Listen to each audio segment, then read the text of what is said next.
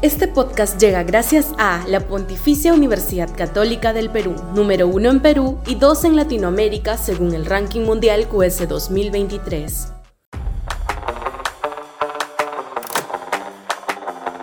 O empiezan la campaña o van muertos.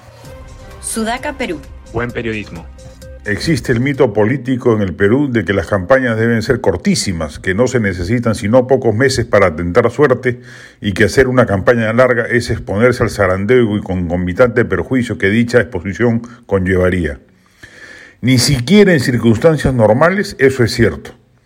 Keiko Fujimori tuvo que hacer dos o tres años de campaña con escuelas naranjas, visitas a provincias y demás durante buena cantidad de tiempo para poder compensar el enorme daño que le había producido el comportamiento de su bancada con Pedro Pablo Kuczynski.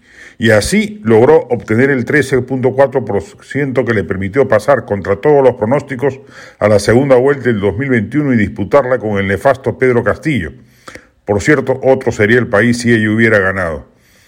Hoy la situación exige algo similar o de mayor intensidad porque la cancha está inclinada a favor de la izquierda radical.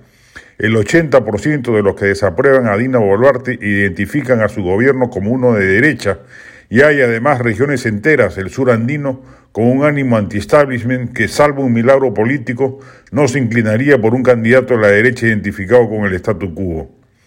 Si en circunstancias normales es necesario que los candidatos hagan política de largo aliento, en las circunstancias actuales es imperativo. Y eso pasa, obviamente, no por limitarse a escribir tweets o a dar entrevistas en los canales de televisión o radios nacionales que en provincias no ve ni escucha nadie. Lima no es el objetivo principal, sino las otras regiones nacionales.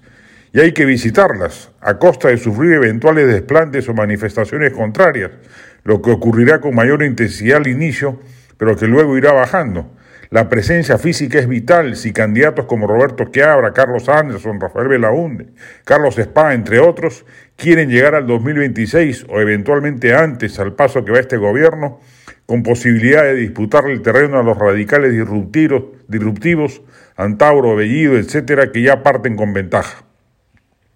Los candidatos de la centro derecha que no forman parte del establishment tienen que hacer política en serio desde ya Inclusive es hasta tarde para que no hayan empezado a hacerla. Tienen que recorrer el Perú palmo a palmo, soplarse amanecidas y desaliento, pero tolerar ello mirando al país con la promesa manifiesta de transformarlo y transmitir ese mensaje a los pueblos olvidados que hoy abjuran de un Estado que no les ha dado atención durante las mejores décadas de crecimiento del país en siglos. Contra eso deben luchar, pero si no lo hacen, mejor que abandonen la contienda y no le resten puntos a la centro derecha que los va a necesitar a gritos para que siquiera uno de los suyos pueda pasar a la segunda vuelta venidera.